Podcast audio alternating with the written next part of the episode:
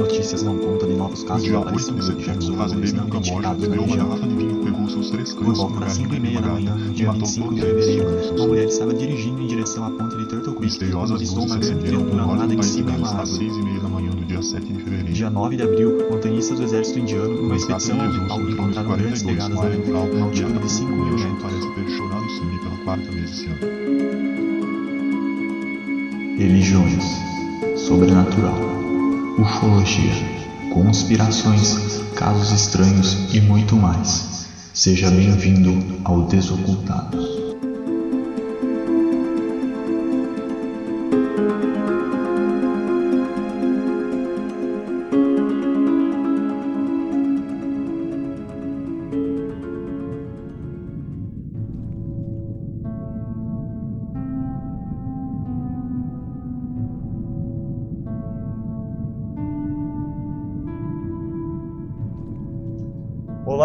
Ouvintes! Aqui quem fala é o Gustavo e sejam bem-vindos a mais um episódio do Desocultados. E dessa vez estou acompanhado de duas pessoas que não gravam habitualmente com a gente. Na verdade, ah, uma delas já gravou uma vez e a outra é o Diego, que já é bem conhecido aí pelo Transcomunicação e por ter participado de alguns outros episódios com a gente e a Rafa, que gravou com a gente aquele episódio dos Tátuas, né? Então vou deixar vocês darem um oi aí. Opa, bem-vindos aí ao Desocultados, Diego aqui.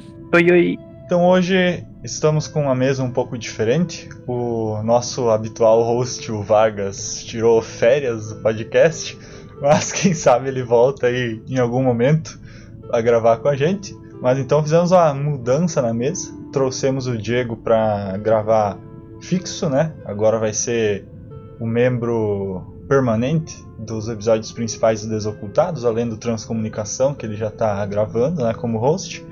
E a Rafa se propôs também a, a participar com a gente em mais episódios. Não sei se a Rafa vai conseguir gravar sempre, né? Mas na medida do possível aí vamos estar trazendo ela também para dar suas opiniões, para participar das discussões com a gente. A Rafa é ouvinte do podcast, né? Era ouvinte, né? Agora vai passar a participar, né? Mas eu já conheço ela faz. Faz quanto, Rafa? Uns 5 anos? Acho que por aí, né? Cinco anos exatos, acho que até. E agora estamos gravando juntos aí. E o episódio de hoje é sobre um tema chamado Atlântida, que tem suas polêmicas também, e vamos falar sobre elas no decorrer do episódio. Vamos tentar falar sobre todas as teorias sobre. Todas não, né? Que isso é impossível. Mas na maioria das teorias, né? Pelo menos as mais conhecidas, sobre a existência de Atlântida. Será que Atlântida existiu de fato e é uma civilização perdida? Será que era um local espiritual? Será que era somente uma fábula, uma alegoria contada pelos filósofos antigamente? Tudo isso a gente vai discutir no decorrer desse episódio. Então vamos lá para mais um episódio do Desocultados.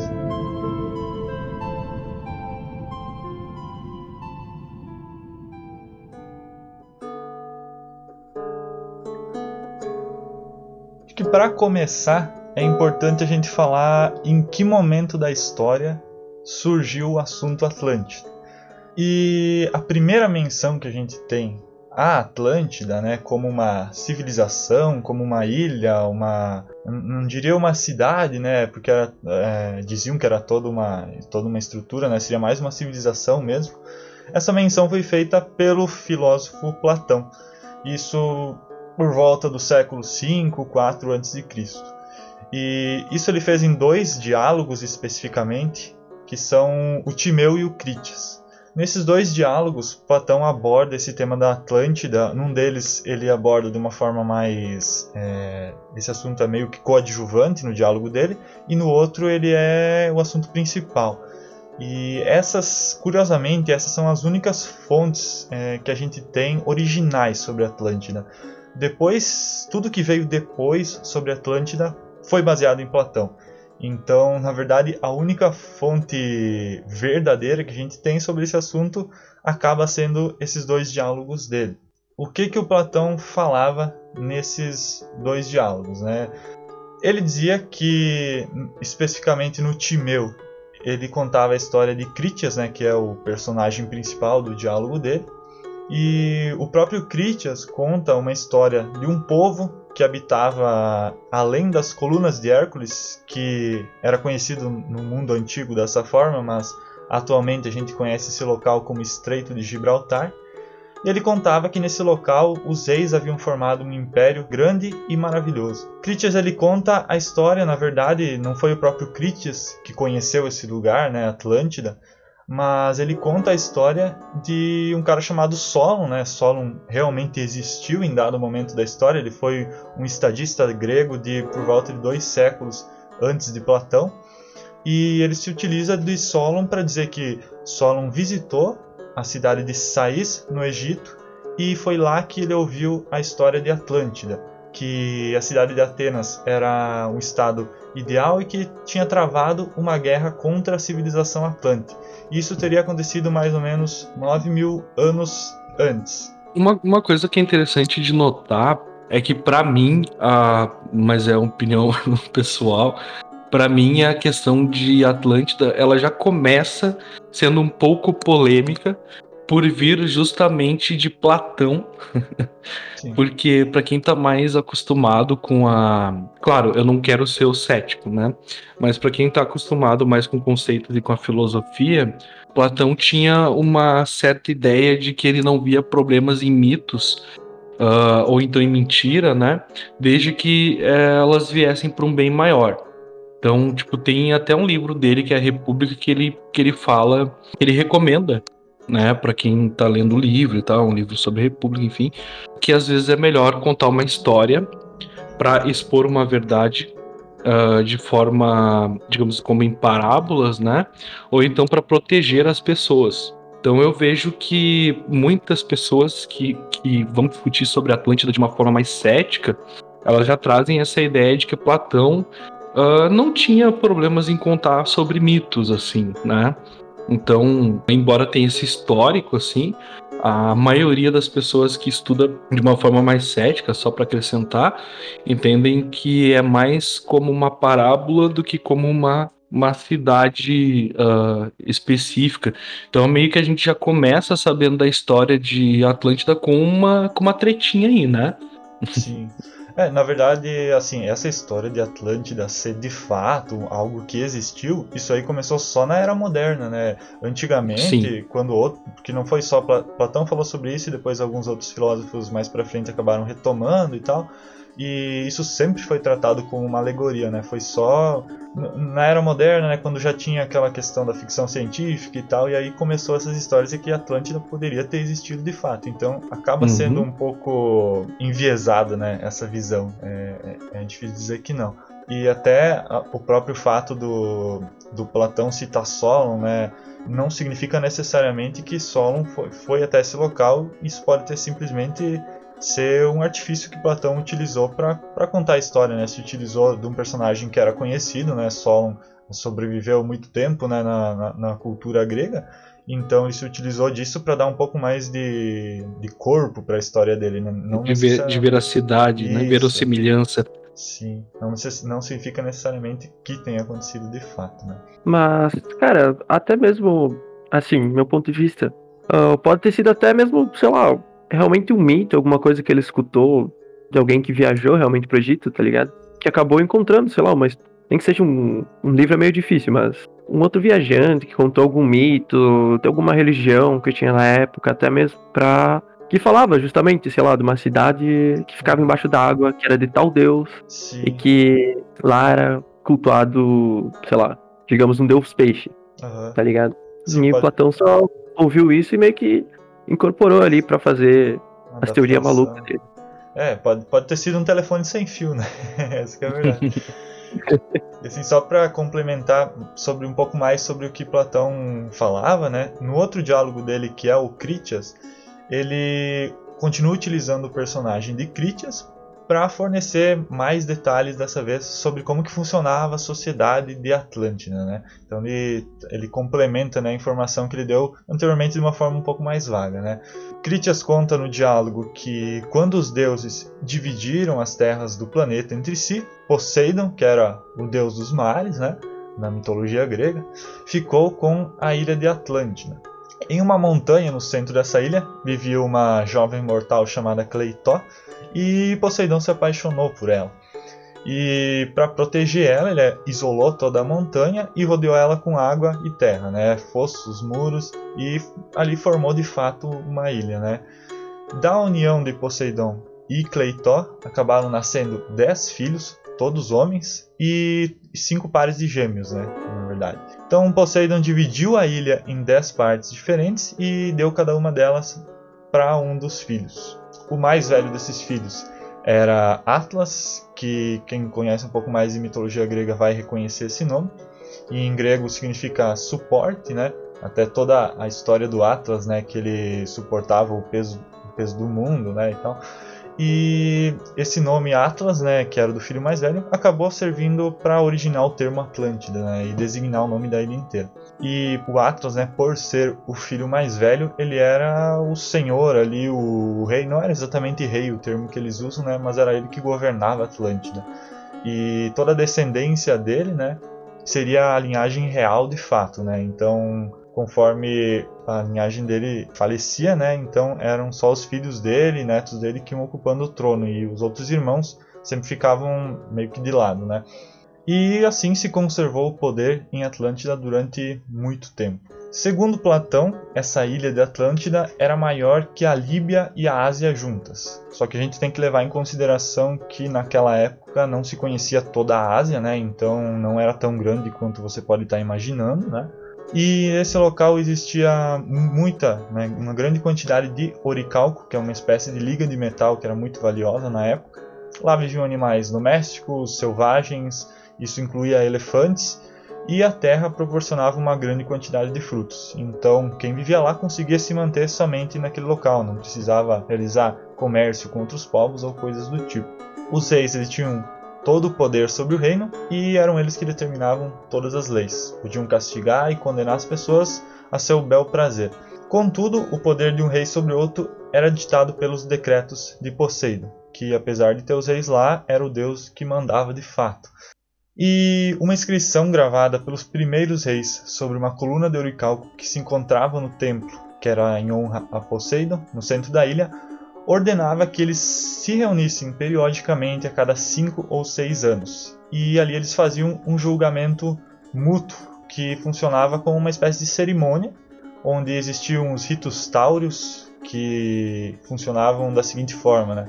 Os reis eles ficavam sozinhos num recinto sagrado de Poseidon e ali se soltavam vários touros. E o objetivo era que eles capturassem e degolassem os animais e depois se aspergissem com o sangue dele e jogavam a parte dele no fogo e depois juravam respeitar todas as leis sagradas. Quando anoitecia, eles se vestiam com túnicas e sentavam-se para ser julgados um pelos outros. E essa, esse costume né, permaneceu por muitas gerações, os reis sempre ligados às leis divinas, a, ao regime de, é, de, de Poseidon como soberano de todos eles e assim eles conseguiam manter a justiça e uma sociedade funcionando de forma plena dentro da ilha. Só que com o decorrer do tempo, como conta o Critias, esses reis foram abandonando o princípio divino, acabaram se tornando mais egoístas, mais voltados para a humanidade, sempre na busca por mais poder, e foi aí que começou a decadência da sociedade atlante. Na verdade, não foi Poseidon que ficou infuriado com isso, mas sim Zeus que era o deus do Olimpo, né? Ele decidiu tomar providências porque as pessoas de Atlântida tinham parado de adorar os deuses, né? E numa reunião com todos os deuses, ele decidiu destruir a ilha. Só que essa parte Platão não conta na história. O Platão, ele termina a história dizendo que Zeus se reuniu com todos os deuses e a gente não sabe o que acontece. Porém, quando você volta para o Timeu, né, que é o outro diálogo anterior, Alá já conta essa parte da história, que essa reunião dos deuses ela resultou num dia e numa noite horríveis para toda a população de Atlântida e a ilha foi tragada por um golpe pela terra, a ilha afundou no mar e desapareceu para sempre. É engraçado porque o próprio, o próprio Platão já coloca nessa parte do, do diálogo dele que isso aconteceu devido a uma erupção, então ele não coloca nada de divino ali, mas sim um fenômeno natural que aconteceu e destruiu a ilha. Uma curiosidade que eu acho bem interessante, uh, que tem a ver com o oricalco, né? É que uma das coisas que dá mais uh, veracidade para a história, né? É que até pouco tempo atrás, até alguns anos atrás, não se sabia do que, que é, o que, que era esse oricalco, se ele realmente existiu, se ele era um, um metal, uma liga ou alguma coisa, não se sabia a composição desse material. Uhum. E se eu não me engano, recentemente, acho que 2014, 15, entre, entre 2014 e 2016, foram encontrados é, barras, lingotes, né? Do que provavelmente era esse oricalco no fundo do mar. Eu vou até olhar aqui para não falar bobagem, no fundo do mar de Gela. Parece assim que esses lingotes eram feitos de 80% de cobre, 20% de zinco. E as pessoas que. Isso foi recente, é uma descoberta recente. E o pessoal que acredita na existência de Atlântida ganhou com essa descoberta do oricalco mais um, uma evidência de que, como existe o metal, pode ter existido sim a ilha, porque até pouco tempo atrás não era conhecida a composição. Ah, né? Então acho curioso que parte da, da história de Atlântida que fala do oricalco, né? Até pouco tempo atrás não sabia o que, que era e recentemente se descobriram partes, pedaços desse metal num naufrágio. Que foi datado, acho que do, século V ou 6 a.C. Assim. É até, até interessante falar sobre essa contagem de tempo, até aproveitando, porque, como eu falei, no Timeu, o Critias ele diz que Solon, quando visitou o Egito, ele ouviu a história de que essa destruição de Atlântida teria acontecido por volta de 9 mil anos antes do tempo que eles estavam vivendo, né? Ou seja, isso seria um tempo bem longínquo, né? Só que, se ele ouviu essa história dos egípcios, existe a teoria de que, na verdade, os gregos fizeram uma confusão ali, porque os egípcios eles contavam as, a, o tempo de uma forma bastante diferente dos gregos, e que, na verdade, se você fosse converter esses 9 mil anos pro, pro, pro tempo correto, isso seria mais ou menos mil anos antes. Então dá uma boa diferença e que pode fazer diferença na hora de montar teorias sobre o que realmente aconteceu a gente também tem que lembrar que essa questão do tempo, né, da contagem do tempo, ela foi unificada também, né, uh, recentemente, assim, na nossa, se a gente for colocar numa linha da, da existência da humanidade, faz muito pouco tempo que a contagem do tempo foi unificada, né? Sim. Tanto que a gente teve recentemente também, 2012, né, toda aquela história dos maias, do final do calendário, porque eles tinham uma forma de contar o tempo diferente de outras civilizações. Durante muito tempo, cada civilização teve a sua forma de entender o tempo, né? Uhum. Passagem das, das eras. Até, é só para acrescentar mesmo. Até essa questão dos maias mostra que até hoje a gente tem dificuldade de entender o calendário dos outros. Então imagina naquela época. Né? Exatamente. Até para complementar essa história do solo, do, do Platão, do solo, o Crantor, que foi um dos primeiros, foi o primeiro, na verdade, seguidor de Platão. Inclusive o cantor escreveu vários comentários sobre as obras do mestre dele, né? Ele, tinha, ele viveu por volta dos 300 anos antes de Cristo e num dos escritos dele, ele diz ter ido pessoalmente até a cidade de Sais, no Egito, e ele perguntou para os egípcios sobre essa história que o Solon tinha contado sobre Atlântida, e os egípcios mostraram um pilar para ele que continha essa história em hieroglifos, e aquilo meio que provou para ele então que a história era verdadeira. E na verdade essa é a única fonte que a gente tem entre os filósofos clássicos falando sobre o assunto. Depois meio que o assunto morre e só vai surgir mais para frente na, na era moderna.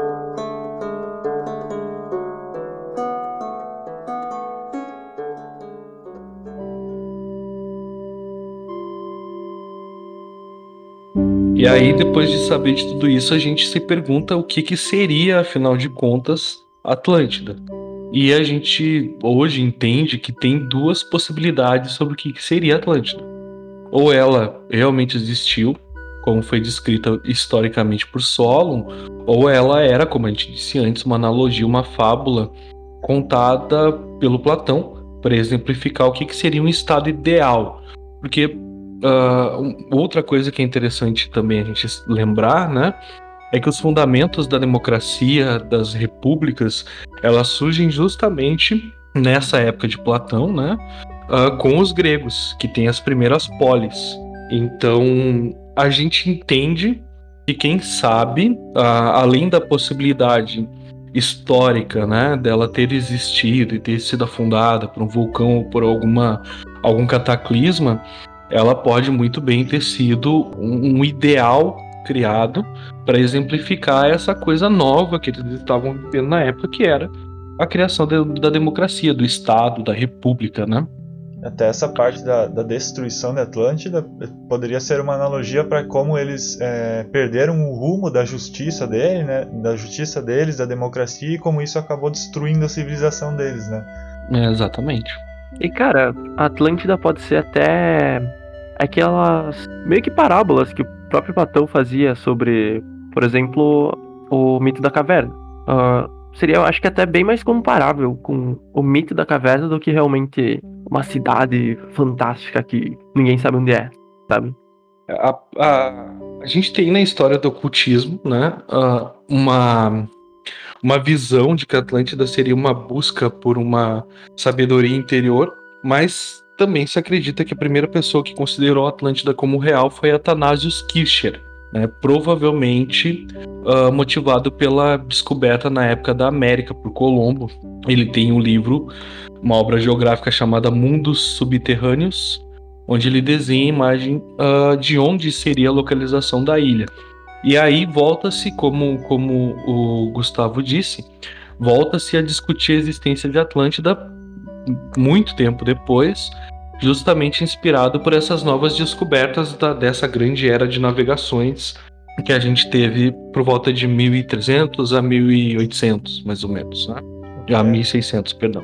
O que é totalmente justificável, né? Porque você imagina a mente das pessoas quando elas começaram a ouvir, né, que estavam sendo descobertas novas terras, coisas que eles nem imaginavam que existiriam, né? Que eles tinham toda aquela é, mitologia de que além do mar existiam monstros e é o fim do mundo e de repente existiam todo, todo novos povos, né, novas civilizações ali, então a, a, a, mente criativa deles deve ter dado uma explosão ali e realmente é bem justificável eles terem pegado essas fontes de, de histórias que contavam sobre ilhas perdidas, civilizações perdidas e ter se aproveitado disso para começar a montar é, narrativas em cima disso. Né? Sabe uma outra coisa que foi descoberto na época que é muito interessante, que as pessoas se esquecem? Que a Terra é redonda. Sim, sim, sim, verdade.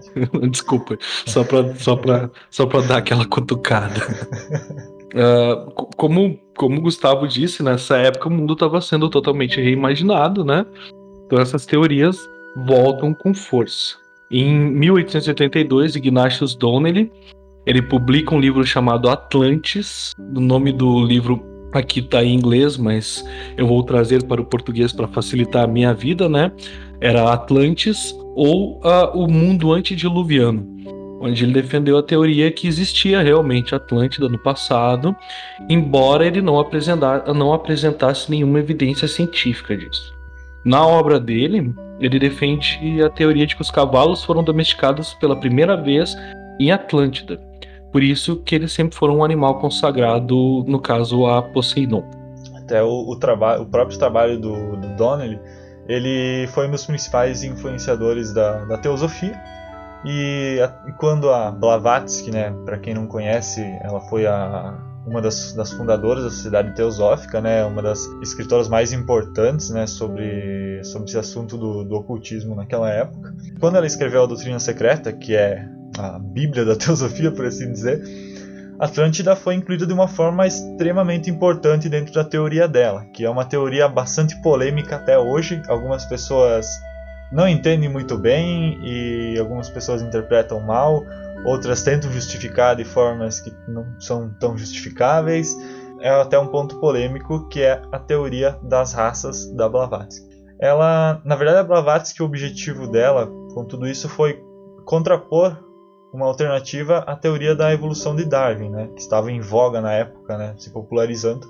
E no ponto de Atlântida, ela encontrou algo que pudesse apoiar as ideias, as ideias dela, né? A partir do momento em que ela pudesse afirmar que houve uma toda uma civilização que veio antes da nossa, né? Para quem não sabe, a Blavatsky ela diz, ela afirma que diversas raças já teriam vivido na Terra antes da nossa raça humana, que ela chama de ariana, e esse é um ponto extremamente polêmico da teoria dela. e que antes da nossa raça ariana, que eu vou chamar de humana para não ficar usando esse termo, é, existia a raça dos Atlantes, que, como as histórias dizem, viviam em Atlântida e depois do cataclismo que aconteceu, a destruição da civilização deles, eles começaram, os que sobreviveram, né, começaram a se espalhar pelo globo e aí isso acabou originando a raça humana com o passar do tempo. A Blavatsky também cita que houve raças antes dos, dos Atlantes, né, como os Lemurianos e as outras. Houve duas também antes que eu não lembro o nome, até porque elas nem eram físicas, elas eram etéreas, espirituais, né? Então, mas enfim, é, ela usa toda essa teoria para mostrar que a nossa raça humana não seguiu de uma forma evolutiva, né, como Darwin dizia, mas com todo um propósito espiritual de evolução. E aí dá para entender a importância de Atlântida uh, hoje nas, nas visões ocultistas e nas, nas linhas de pensamento mais esotéricas, se a gente levar em consideração que nós, uh, que, que o ocultismo hoje, né, ele herda muito da teosofia. Né? A, gente, a gente pode colocando numa caixinha e resumindo de forma muito muito rasa a gente pode dizer que muito do, do que a gente entende como ocultismo moderno, né? O contemporâneo que a gente vive hoje, ele é herdeiro de algumas doutrinas dessa época e de um pouco antes, um pouco depois, que são a teosofia, Telema e outras, e, e outras visões, enfim, né? Que, que meio que cimentaram o que a gente tem de pro ocultismo hoje. E herdamos também essa visão de Atlântida, né? E, e aí, tipo, por experiência própria, né? Uh, é tão vasta essa herança e ela é tão espalhada em, em diversas doutrinas, né? E discute-se sobre os Atlantes e sobre os Lemurianos, enfim, mas no nosso caso aqui sobre os Atlantes, em, em visões que parecem totalmente deslocadas da teosofia no começo, mas que uh, tem partes dela no, no seu fundamento, como por exemplo a, algumas linhas de Umbanda. Entendem que a Atlântida existiu, que algumas linhas de Umbanda, principalmente Umbanda esotérica, ela traz uh, no seu cerne alguns, algumas questões desses primeiros estudos ocultistas da Blavatsky, do Crowley e de outros, de outros escritores, como eu citei.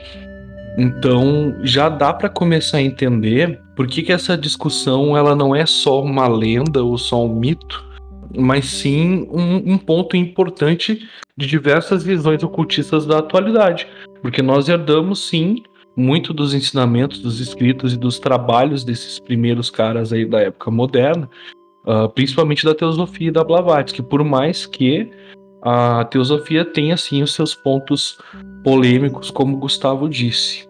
Outro cara daquela época que trabalhou com esse conceito de Atlântida foi um cara chamado Rudolf Steiner, que ele era um esoterista, filósofo e escritor austríaco. Esse cara ele afirmou que através de clara evidência ele tinha acessado os arquivos acásticos e ele descobriu tudo o que tinha acontecido em Atlântida. Então, segundo ele, os Atlantes eles tinham a capacidade de pensar na forma de imagens, eles possuíam uma memória extraordinária e eles até mesmo tinham aeronaves em Atlântida. E essas aeronaves não, eh, não tinham um combustível comum, mas sim um combustível que era da energia latente das plantas. Ou seja, todo esse lugar ela era basicamente completamente completamente não, né, mas tinha muito do, do, do mundo astral ali mesmo, da, dessa questão da energia, não era algo tão físico quanto o nosso mundo, por exemplo. E ele dizia que o mais evoluído dos Atlantes ele saiu de Atlântida liderando um grupo e foi até a região da Ásia Central. E lá eles encontraram um líder, não fica claro quem seria esse líder, né? Se a gente pegar a questão da teosofia, provavelmente vão dizer que era um mestre ascensionado, que estava lá posicionado por toda uma questão kármica para instruir esses caras. E ele esse mestre ele instruiu esses Atlantes, que tinham saído da Atlântida, num processo de refinamento espiritual. E foi justamente desse grupo que, que saiu de Atlântida que surgiu os primeiros arianos. E essa teoria ela não faz sentido nenhum cientificamente, porque primeiro que a gente hoje, né, claro que sempre podem surgir coisas novas na ciência, né, mas hoje é meio que consenso que o ser humano surgiu na África. Logo, eles dizerem, esse cara dizer que os primeiros seres humanos surgiram na Ásia já é, é totalmente desmentido, né? Aí a Blavatsky, na teoria dela, ela conta uma história um pouco diferente. Ela conta que quando os Atlantes é, tiveram a sua civilização destruída e fugiram, eles foram para um local chamado Cordilheiras do Atlas. Isso fica no noroeste da África. Faz um pouco mais de sentido do que essa teoria do Steiner, né? Mas ainda assim não é muito precisa, porque hoje as teorias que a gente tem são que os seres humanos surgiram, na verdade, né, no leste da África. Então, novamente, a gente não tem como basear nada disso que foi falado pela teosofia em algo científico. O que a gente pode especular, né, se a gente for considerar as pesquisas genéticas mais aceitas, né, que dizem que os seres humanos é, não só surgiram no leste da África, mas aí por volta de 50 mil, 70 mil anos atrás. Isso quer dizer que, vamos tentar encaixar a teoria da Atlântida nisso, né? Quando a Atlântida afundou, os seres humanos, né, o que a Blavatsky chama de arianos, eles já existiam, já estavam povoando o nosso planeta, porque senão isso não bateria com as datas que ela dá. E nessa época, que Atlântida fundou, os seres humanos já, já estavam espalhados, eles já tinham executado o movimento de migração para locais como a Europa, locais como a Ásia e também já tinham atravessado para as Américas. E aí você pode especular que quando Atlântida afundou, esses sobreviventes encontraram, eles, eles não fundaram a, a raça humana, mas sim encontraram representantes da raça humana. E como naquela época a raça humana estava num estado primitivo, por assim dizer, foi graças aos Atlantes que eles conseguiram evoluir e, desenvolver novas tecnologias e se tornar uma raça mais civilizada, por assim dizer. Então é, é uma teoria que dá pra gente forçar e encaixar dentro da teosofia. É dois pontos, uh, dois pontos assim rápidos, né, para acrescentar. Uh, voltando um pouquinho para trás, eu não sei se todo mundo sabe, mas a questão dos arquivos acásticos ali, né? Só para o termo não ficar muito no, no ar. É, em resumo raso e rápido e muito didático, é como se fosse uma consciência coletiva no plano espiritual, onde toda a história de tudo está escrita. Então, esse primeiro uh, citado que foi o Steiner, ele teoricamente teria acessado esse Existem ideias de que é possível acessar isso, e existem técnicas, enfim. A Rafa já acessou. Ouça um episódio do status.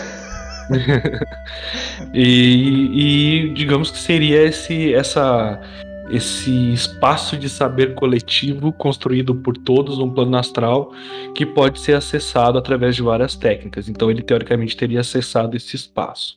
E a outra questão que eu ia só pontuar é que na maioria das visões uh, ocultistas mais populares, a visão de que a Atlântida influenciou a humanidade como, como de forma que ela evoluísse, né, por conta da sua própria evolução anterior, né, antes da destruição, ela tem ecos, né, em várias outras culturas. Então, uma coisa que é interessante a gente, a gente pensar é que muitas culturas tinham uh, visões de povos muito mais avançados que viviam num lugar uh, lendário, né? Aí, tipo, ou então que cheio de riquezas, enfim. Então tu tem, por exemplo, um outro contraponto a isso é Eldorado, que é uma outra cidade mítica, né? Então, assim, vários povos tinham outras cidades míticas e eu acredito que dá para fazer um contraponto porque uh, existe uma, existe um, uma compreensão coletiva a todos os humanos de mitos originários, porque o humano pensa parecido, querendo ou não, né? independente de onde ele está. Então pode muito bem também ser um desses mitos de origem, né? Uh, claro que vai ter gente que vai fazer outro paralelo que eu já não acho tão interessante, que é tipo dos alienígenas do passado, que vieram e trouxeram tecnologias para que o ser humano primitivo fosse lá e evoluísse. Acho que também pode ser feito paralelo, que eu já não acho tão interessante assim. Mas era só para pontuar isso mesmo. E também a gente tem diversas histórias né, de diversos povos que falam sobre pessoas que saem do mar e trazem algum tipo de conhecimento, né? Então a gente pode aí jogar que seriam Atlantes, né, digamos. Tem nos xamãs, nos indígenas americanos, né, que contam histórias sobre homens sagrados que eram vestidos com penas de pássaros e conchas que saíram das águas e ensinaram para eles a arte e a confecção de objetos. Já os caldeus, que eram um povo que habitava o sul da Mesopotâmia, eles têm a lenda de Oannes, que era uma criatura anfíbia que saiu das águas, ensinou o povo a ler e escrever, cultivar o solo, é, deu ervas que serviam para cura, ensinou eles a estudar estrelas, etc. Né? Então esses paralelos, né, a gente pode utilizar aí para justificar esse, esse pensamento, né, coletivo, como o Diego falou. Uh, Gustavo, só uma pergunta a Blavatsky, ela, tipo, acreditava que os Atlantes, eles eram físicos ou espirituais? A partir dos Lemurianos, eles eram físicos, só que eles eram mais conectados com energia espiritual do que os seres humanos. Pelo, pelo menos é, é, isso que eu lembro. Não sei se o Diego tem alguma informação diferente. Não, pelo eu não sou um grande estudioso de Blavatsky, assim. Uh mas pela, pelo que eu lembro dos, do, do, que eu li dela, ela via os, os, os Atlantes como sim um povo físico que saiu de um local físico e, e emigrou, ou imigrou seria o certo, uh, para locais físicos, né? Então eles são, são um, povo, um povo existente dentro dessa linha de pensamento, assim. Uh, eram os lemurianos, os atlantes. Anterior a eles, como Gustavo disse, aí já eram uh, povos mais etéreos, assim, que daí eram muito evoluídos para sequer terem, eh, entre aspas, encarnado, né? Olha, difícil dizer. Eu, sinceramente, sendo uma pessoa mais cética, eu não consigo acreditar muito na existência física, ou até mesmo espiritual, meio que dessa sociedade. Só que, cara, meio que forçando um pouco, dá para fazer um paralelo entre a galera que acredita piamente que Atlântida existiu com até acho que provavelmente intenção de Platão, que eu acho que justamente foi criar um mito pra galera realmente acreditar nele pra tentar ter um ponto de tipo de foco, sabe? Pra justamente construir a sociedade durante o tempo. Funcionou? Não muito. Mas, cara, parando pra pensar, uh, justamente a ideia de Platão de que existia um, mundo das ideias, em que tudo era perfeito, que tudo uh, era temporal, se tu for olhar, cara, ele basicamente criou uma cidade que é exatamente isso. Um modelo perfeito, um modelo temporal. Claro, meio que a cidade foi destruída, sim, mas uh, seria meio que um modelo o mais padrão de sociedade, o que a gente deveria buscar. Então, inclusive eu chamo até o Platão de He-Man da, da sociedade antiga. Que o cara era bombado, e sempre fazia essas historinhas para dar uma lição de moral no final, tá ligado? Então. Maravilhoso. Então, basicamente, eu acredito que falar que Atlântida era um lugar físico seja até extrapolar um pouco essa linha de tipo metafísico e físico, ou metafísico e sensível. Porque acho que, independente ou não, as barreiras entre esses dois mundos, entre aspas, estão bem divididas. E tentar trazer uma coisa do mundo metafísico para o nosso mundo físico é justamente uma ideia meio irrealista de se concretizar. Claro que tem evidências de tipo cidades embaixo da água, um, até estruturas que a galera tipo fotografa mesmo, mas eu acredito que seja até um pouco estranho a gente não não ter certeza se é Atlântida ou não, tanto porque tem, que nem foi falado antes, aquelas placas de oricalco no centro da cidade que ninguém acha, sabe? Ninguém nunca viu essas placas de oricalco. Então, acho um pouco improvável de ser realmente uma cidade aqui nossa do plano físico e ser mais uma cidade criada justamente no plano metafísico. É, a gente também tem que levar em consideração que apesar de, de Platão dizer né, que ficava no Estreito de Gibraltar a localização da Atlântida, com o passar do tempo foram surgindo várias teorias de que ficaria em outro lugar, etc. E assim, como, como a gente falou até no primeiro episódio lá do Desocultado sobre os oceanos, praticamente 90% do oceano é inexplorado, porque o recurso que você precisa para fazer isso é, é gigantesco, é absurdo e geralmente não tem um retorno muito grande. Então, eu, eu acredito que exista a possibilidade de a gente encontrar algum, algumas civilizações, e não necessariamente Atlântida, mas algumas civilizações que a gente vai descobrir aí que, que existiram sobre lugares que hoje são completamente oceano, né? E assim como a gente vem encontrando com o passar do tempo, a gente já vai falar um pouquinho mais para frente sobre isso.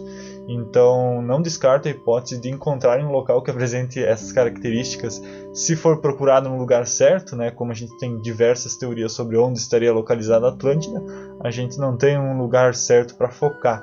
Mas quem sabe no futuro a gente encontra alguma coisa que dê uma evidência física né, sobre isso.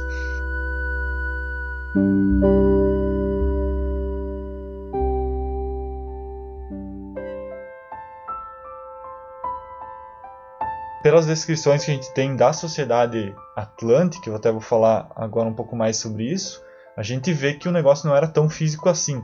A gente poderia argumentar que eles viviam num certo paralelo entre o espiritual e o físico, e que na verdade a história só está meio distorcida e que na verdade os Atlantes simplesmente reencarnaram como humanos depois, etc. Porque a história conta que a Atlântida chegou a ter 2 milhões de habitantes. Então era uma ilha extremamente populosa. É, como eu disse antes, eles tinham aeronaves. Algumas fontes né, contam uma história um pouco diferente. Enquanto é, lá atrás eu disse que eles utilizavam uma energia que vinha das plantas, aqui já tem uma, uma outra fonte que diz que eles utilizavam uma energia psíquica chamada Vril. E com essa energia eles eram capazes de inúmeras coisas, inclusive transformar qualquer tipo de metal em ouro. O sistema econômico de Atlântida era socialista e eles foram os responsáveis por organizar as primeiras estratégias de guerra, que depois eles então iriam passar para os seres humanos e iriam originar todo, todas as, as guerras que seguem até hoje. Aí, né? O que na verdade, né, diferindo um pouco da história de Platão, se conta também é que os Atlantes, eles, na verdade, não foi que eles se tornaram simplesmente egoístas ou sedentos por poder mas sim que algum, algumas parcelas né, de, da população atlante se envolveram com magia negra, né, entre aspas, né. Eu não gosto muito desse termo, né, mas enfim, eles foram corrompidos por essa magia mais egoísta, né, em vez de destinar suas, é, suas ideias para ajudar a população como um todo, eles procuravam autodesenvolvimento e porque eles foram corrompidos por um dragão, e aqui a história é bem vaga, é, alguns dizem dragão, outras fontes dizem que era um demônio, na verdade, chamado Tevetat. E as pessoas né, que se envolviam com essa magia, elas acabavam se tornando egoístas, materialistas. Conforme isso foi se espalhando pela sociedade atlante, então houve aquele julgamento dos deuses e tudo foi destruído. Né? Houve batalhas, guerras entre os magos negros e os magos brancos, por assim dizer, de toda, de toda Atlântida. Né?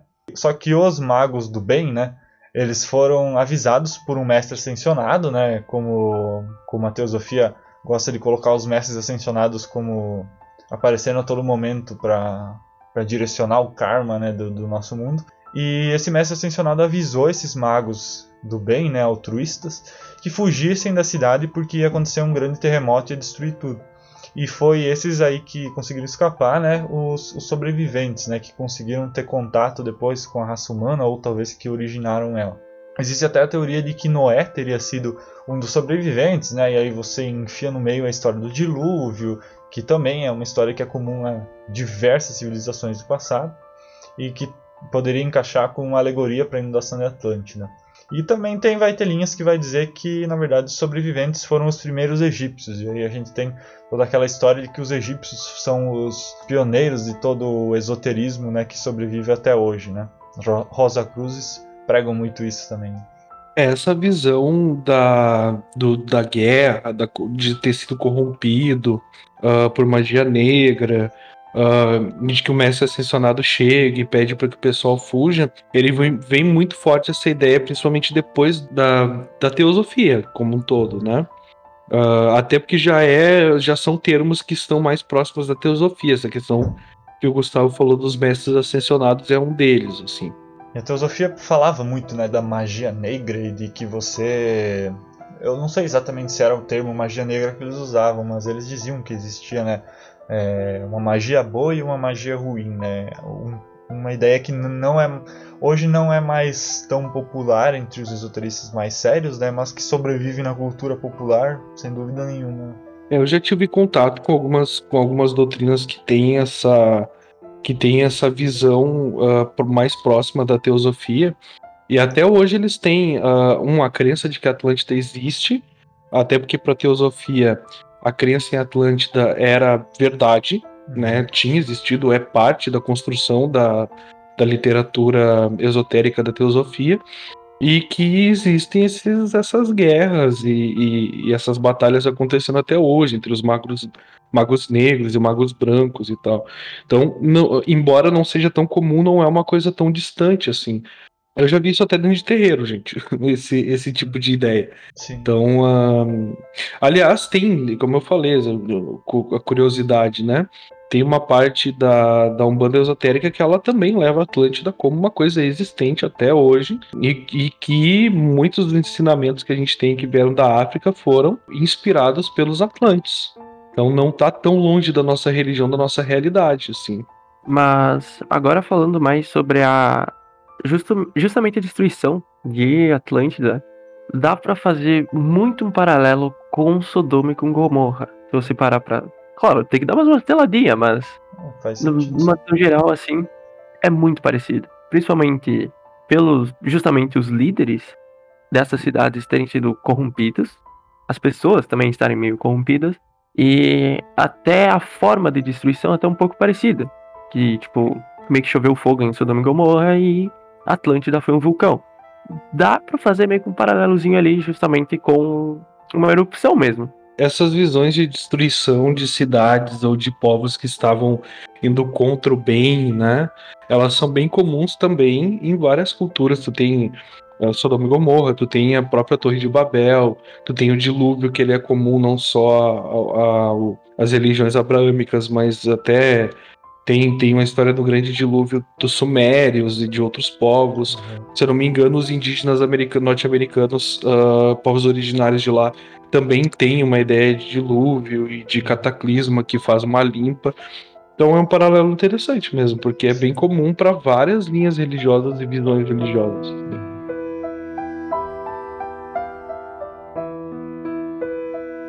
Falando um pouco mais sobre onde estaria localizada Atlântida, né? No passado e hoje também as suas ruínas, no caso. Como eu mencionei anteriormente, a maioria dos esoteristas e pessoas que acreditam que Atlântida existiu de fato confiam na história de que Platão contava, né, de que estaria no Estreito de Gibraltar, o que é hoje é, Estreito de Gibraltar e que eram as colunas de Hércules.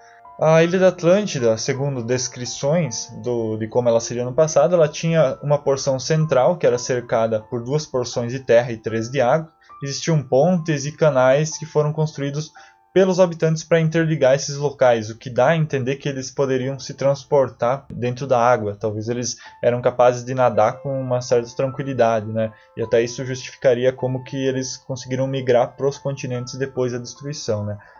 E, e, havia também o centro da ilha, que era onde a coisa acontecia, onde existiam as cidades, né, os centros, os templos, as feiras, enfim, a vida pública acontecia toda ali. Então, se a Atlântida existiu de fato, as ruínas que existem dela hoje são imensas, né? Então não é algo que passaria despercebido caso alguém fosse realmente procurar um lugar certo. E ao longo da história, a gente tem, tem aí os casos de diversas cidades submersas que foram descobertas, como eu até tinha mencionado antes.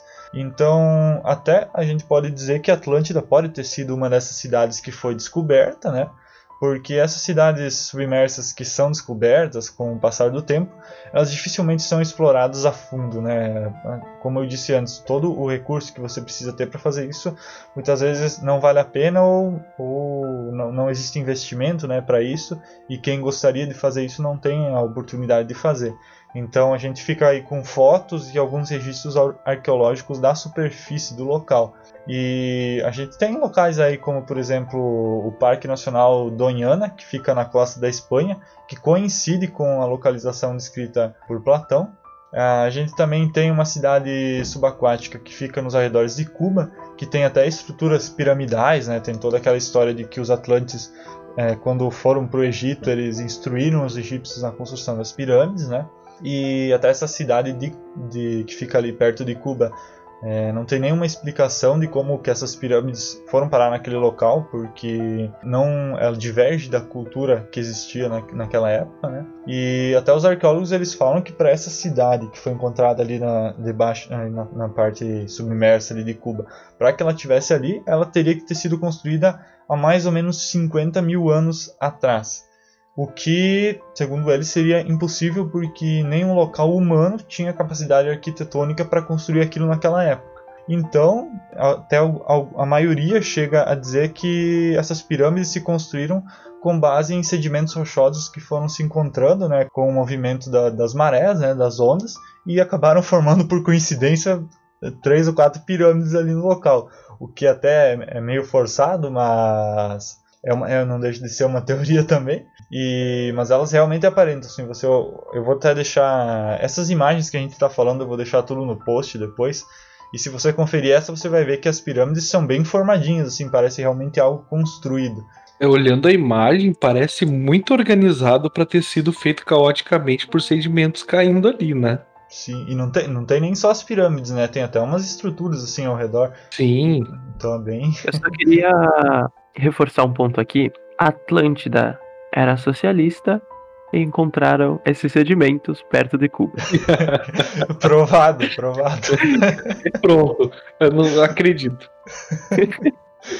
Até, na verdade, assim, esse local em Cuba seria totalmente divergente, né, de onde Platão descreveu, né, fica do, do outro lado do mundo, né, mas quem sabe, né, Atlântida não era uma coisa só, né, eram, como até o Diego citou antes, né, várias civilizações têm histórias sobre locais desse tipo, né? Civilizações embaixo da água. Então poderia ser uma das Atlântidas, né? Tem um outro lugar no mar Egeu, que é em Santorini, tem evidências arqueológicas que realçam a hipótese de uma dessa localização como sendo a Atlântida, né? No centro da ilha tem um círculo com anéis em torno de um vulcão que provavelmente entrou em erupção em tempos muito antigos, né? Tem ainda a teoria de que Atlântida estaria escondida sob o gelo da Antártida, e outras teorias que são mais uh, pseudocientíficas estimaram que há mais de 12 mil anos uh, atrás a Antártida não tinha gelo, portanto, pessoas poderiam ter vivido lá. Né? Pode ser encontrado resquícios de cidades antigas debaixo do gelo. Tem também a teoria da conspiração que diz que os nazistas foram até a Antártida e construíram bases lá porque encontraram cavernas debaixo do gelo. E lembrando também que, junto dessas teorias da conspiração, trazendo também um pouco da questão de volta para a teosofia, teoricamente existiu a Sociedade Tule, que era uma das, uma das principais pesquisas deles eram sobre o Vril e sobre a Atlântida. E eles foram pesquisar no, nos polos a, a possível existência dessa energia telúrica e dessas cidades. E querendo ou não, de uma forma meio entortada, poderia afirmar as teorias de raça superior deles, lá que a gente sabe, né, que a, não só é uma besteira sem tamanho, como é algo inaceitável, assim. Tem uma teoria ainda mais bizarra sobre a localização da cidade. Ezra Floyd partiu dos círculos de Platão, desses círculos concêntricos, né, para chegar com uma teoria nova que Atlântida era uma gigantesca nave espacial em forma de disco, movido a hidrogênio, com uma usina que se chamava Tempo de Poseidon. Esse disco voador estava na Terra para colonizar o planeta e por isso viajava para vários pontos. E é por isso que muitos dizem ter visto na Indonésia, nas Bermudas, no Atlântico, nos Açores principalmente, né? ou nos polos. Uh, até que ele se afundou propositadamente no fundo do mar e ficou ali até lançar um feixe de hidroenergia uh, para se lançar de volta para o espaço. Né? E esse processo todo desencadeou um tsunami. E aí, colocando mais um pouco de, de, de coisa nesse caldo, né? Uh, muitas das muitas das visões esotéricas, né? De sociedade uh, galáctica, uh, que vão passar das teorias dos deuses astronautas até a visão de Astacheran hoje, por exemplo, né? Para quem conhece um pouco mais, uh, também são influenciadas por essas visões de Atlântida. E que Atlântida, isso é uma teoria a mais ainda, né? Que Atlântida, na verdade, era uh, uma sociedade evoluída que voltou para o espaço, as suas pessoas boas, e hoje eles formam uh, guildas e grupos de guias que continuam nos, nos ajudando a evoluir. Então, até mesmo essas religiões dos astronautas, religiões dos, dos deuses astronautas, elas têm influência querendo ou não, da lenda, de, da lenda, né, entre aspas aqui, porque a gente não sabe se é uma lenda ou não, se existe ou não, ainda estou em dúvida, uh, sobre a lenda de Atlântida, né. É verdade que você consegue enfiar Atlântida em tudo, né, tudo quanto é religião, corrente espiritual, você consegue encaixar Atlântida em alguma coisa, né, em alguma explicação. Sim. E até se a gente parar para fazer mais um paralelo, né, essa, essa visão moderna de deuses astronautas, de deuses alienígenas, né? Ela é quase uma versão 2.3.0 de Atlântida. Porque é comum a, a humanidade tentar se, se espelhar em sociedades perfeitas, sociedades ideais, né? Então, uh, na época era Atlântida, hoje pode ser a sociedade intergaláctica de, de XYZ. Né? Isso, independente da cidade ser real ou não, uma coisa que é real é, é essa necessidade de termos um, um exemplos, né? E, e, essa, e esse paralelo que é comum ao ser humano buscar esses exemplos em coisas muitas vezes fantasiosas, né? É, até dá pra gente já encaixar sobre a questão da, das teorias de que Atlântida seria meramente uma alegoria, né? E até o próprio Aristóteles, né, que foi discípulo de Platão, ele já ele acreditava, né, em, como a gente falou lá no começo, no, no, do, dentro dos filósofos clássicos não existia, em, não existiu em nenhum momento a ideia de que Atlântida existiria de fato, né? E Aristóteles já falava nela também como já considerava ela também uma alegoria. O filósofo Francis Bacon, já trazendo um pouco mais para tempos mais modernos, né? No romance utópico dele, A Nova Atlântida, ele utilizou essa figura da civilização atlântica para uma alegoria para defender a ideia do progresso tecnológico e científico.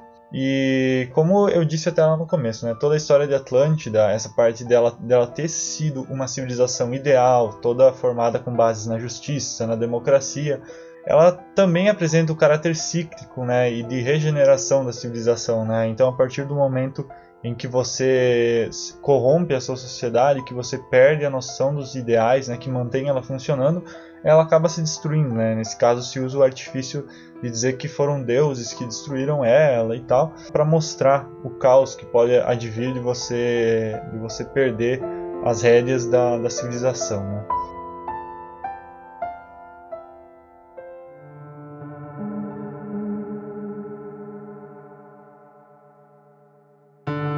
O principal é que a gente não pode esquecer de que Platão era o cara do mundo metafísico. Então, muitas das coisas que ele mesmo escreveu, das aulas que ele deu, era justamente baseada no mundo das ideias e que tudo era perfeito e que tudo era atemporal. Por isso que eu acredito que a Atlântida seja não uma ideia de um lugar físico, mas de um lugar metafísico. E mesmo assim, que tipo, mesmo que ela não exista fisicamente, ela ainda é uma existência, mesmo que seja só no mundo, materi no mundo imaterial. É. Justamente porque faz o quê? Mais de dois mil anos que a gente já tem essa noção de, de Atlântida, sabe? Então, dá pra ver que ela ainda tá existindo e perambulando, não importa o tempo que ela esteja toda uma forma pensamento né, que, é, que é criada com base na, na crença de que aquilo existe, seja pessoas que acreditem né, que seja material, seja pessoas que simplesmente acreditem que seja uma alegoria ou algo espiritual, tudo aquilo vai fomentando aquela ideia e ela vai ganhando uma importância, querendo ou não, até o ponto de que quem acredita no mundo astral né, não pode deixar de dizer que o negócio já existe lá, que existe até meios que a gente pode utilizar para acessar, né, quem sabe. A Atlântida como um conceito, ela ela é um, um ela é um sucesso, né? Porque nós estamos aí desde Platão discutindo a existência ou não, e se ela é alegórica ou não. Então, como um conceito, não, não existe dúvida da importância da de Atlântida até para nossa formação uh, social hoje e para nossa para nossa formação esotérica, né? Mas tem um outro ponto, que eu vou partir para outro lado rapid, rapidamente. Também não duvido, nem um pouco, de que daqui uns anos, como Gustavo diz, encontrem essa cidade embaixo da água, ou, ou restos dessa cidade. E eu até vou dizer, tipo, eu, eu comentei sobre isso num outro podcast que eu participei, que foi sobre o Monstro Lago Ness. Que não tem nada a ver, mas o, o, o, o pensamento final para mim é o mesmo, né? Eu gostaria muito que existisse. Porque eu penso na quantidade de conhecimento e na quantidade de, de, de história que poderia ser descoberto se a gente tivesse acesso aos restos dessa cidade. Então eu acho que seria uma coisa incrível, assim. Uh, eu acho que o mundo é muito mais divertido quando a gente tem essas cidades perdidas, esses monstros, esses mitos convivendo com a gente num plano, num plano físico de alguma forma, assim. É até para deixar nossa, nossas ideias e opiniões finais, né, sobre Atlântida, né? Eu acabei assistindo um documentário pesquisando para fazer a pauta mesmo, que eu achei, estava pesquisando no YouTube algum documentário sobre Atlântida para complementar o que eu já tinha pesquisado. E aí de, me deparei com um lá e acabei assistindo, é um documentário de uma hora e meia por aí, que tem o título de Atlântida, a civilização perdida, uma coisa assim. Só que em nenhum momento no, no documentário eles citam Atlântida. ah, mas assim, é, valeu a pena ter assistido o documentário porque ele fala sobre o conceito das civilizações perdidas e me deu várias ideias sobre como que pode ter se dado o, o, o, fenômeno de Atlântida, se é que ela realmente existiu, né? A gente pode considerar que foi uma civilização que existiu há muito tempo e que em algum momento algum evento aconteceu, a gente pode até dizer que foi um meteoro, um asteroide, algum objeto espacial que caiu sobre a Terra e destruiu não só a Atlântida, mas é, como essa civilização, esse local que eles encontraram ali em Cuba, que pode ter sido uma civilização que é, não tem lógica nenhuma estar ali, é, por causa de toda aquela questão de tempo. E se de fato ela existiu no passado, ela conseguiu se desenvolver até dado ponto, ela tinha chegado, digamos, ao ponto que chegaram é, os maias, os astecas, digamos, de tecnologia que era muito avançada, e simplesmente houve um evento natural que destruiu tudo aquilo, afundou aquilo, ficou perdido debaixo do oceano. E de algum modo a, a, raça humana conseguiu se reconstruir. Só que a partir do momento em que ela foi destruída daquela forma, todo o conhecimento que existia, todo o progresso tecnológico que existia e que já tinha sido desenvolvido por essas raças, aquilo foi completamente perdido. Até nesse documentário que eu assisti, eles citam um depósito de sementes da Svalbard, que ele fica num, num depósito subterrâneo numa ilha lá, ah, lá na Noruega. E lá eles estão com um projeto, né, que ainda existe até hoje, né, que eles vão catalogando sementes, né, pegando amostras de sementes de quase todas as plantas que existem no mundo. E eles vão guardando aquilo dentro desse local subterrâneo, fazendo um banco de dados de todas as sementes e todas as plantas que existem na Terra. E até o, objetivo é que se um dia a civilização humana for completamente destruída, se alguém achar esse depósito, vai ter acesso a tudo que existia antes, a, toda, a todo aquele banco de dados botânico do planeta. Né, a gente poderia fazer isso de diversas formas, né? Hoje com a tecnologia, né? Com a informatização. E, mas isso hoje, né? Se você parar para pensar 50 mil anos atrás, todo o progresso tecnológico que civilizações poderiam ter tido pode ter sido completamente varrido e completamente perdido do planeta e a gente não tem nem noção de que isso aconteceu por causa de um evento natural. Então, se você parar para pensar para esse lado, é completamente possível que tenham existido civilizações avançadíssimas no passado que infelizmente não deixaram, não tiveram meios de deixar um legado para nós e a gente teve que começar tudo do zero. A minha parte concluindo assim, a, e complementando, né? É só recordar mesmo que quase todo, toda, todos os povos tiveram essas, essas cidades ideais e lugares mitológicos, assim, né? Então, tipo, uh, eu acho interessante que a gente tem Atlântida, a gente tem Agartha, a gente tem Eldorado, a gente tem Mu, que é um continente, um, imagina, um continente inteiro perdido, né? Uhum. Hiperbórea, uh, próprio Avalon, dos mitos arturianos, né? Então, uh, é uma coisa comum e às vezes me leva a pensar que se realmente não perdemos esses lugares de alguma forma, né? Porque todo, todos os povos têm as suas cidades míticas, como Atlântida. Meu pensamento final continua o mesmo, de que Atlântida realmente só, só é uma alegoria, mas isso não descarta o valor dela, que tipo, ela teve durante a história, sabe? Tanto pra ser um modelo de sociedade a se buscar, quanto pra galera que realmente acredita e uh, que pelo menos tem um, sei lá, um objetivo de vida que é encontrar os malucos de Atlântida. Então, realmente, acredito que Platão, se esse foi o intuito de Platão de fazer gerações e gerações comentarem sobre essa cidade perdida, acho que ele conseguiu, tá de parabéns. E se não foi, o cara, ele não tinha noção nenhuma que isso ia virar toda essa sensação que é hoje em dia. Infelizmente não temos como conversar com Platão, né, para ver o que, que ele acha de tudo que a Atlântida virou, né, hoje em dia. Mas acho que é isso, gente. Acho que a gente cobriu uma boa parte das teorias sobre Atlântida. E se você acredita ou não em Atlântida, acho que é um fato de que você pode explorar ela de alguma forma, seja se você acredita que ela seja uma alegoria, estudar ela é, de forma a entender melhor esse ideal que existia né, e que persiste até hoje sobre um estado ideal. Se você acredita nela de forma espiritual, quem sabe você consegue acessar ela através de uma viagem astral ou até se a gente considerar que foi uma raça que veio antes da gente, então nós só nós, nós chegamos a ocupar o lugar deles e hoje estamos reencarnando como humanos. Quem sabe uma regressão aí mostra nosso passado como Atlantes também. Com esse pensamento, finalizamos o episódio de hoje. Deixo aqui meus agradecimentos para todos os que ouviram até aqui, ouviram até o final a todos os que ouvem o podcast Desocultados, que compartilhem com pessoas que conhecem, curtam as nossas postagens lá no Instagram, que é onde a gente fica mais ativo, e que assinem o nosso feed para receber sempre que a gente posta um episódio novo. É, agradeço também o Diego que se propôs aí a participar mais e ajudar com essa pequena, esse pequeno hiato do Vargas e também a Rafa, né, que se propôs a estar tá ajudando nesse sentido.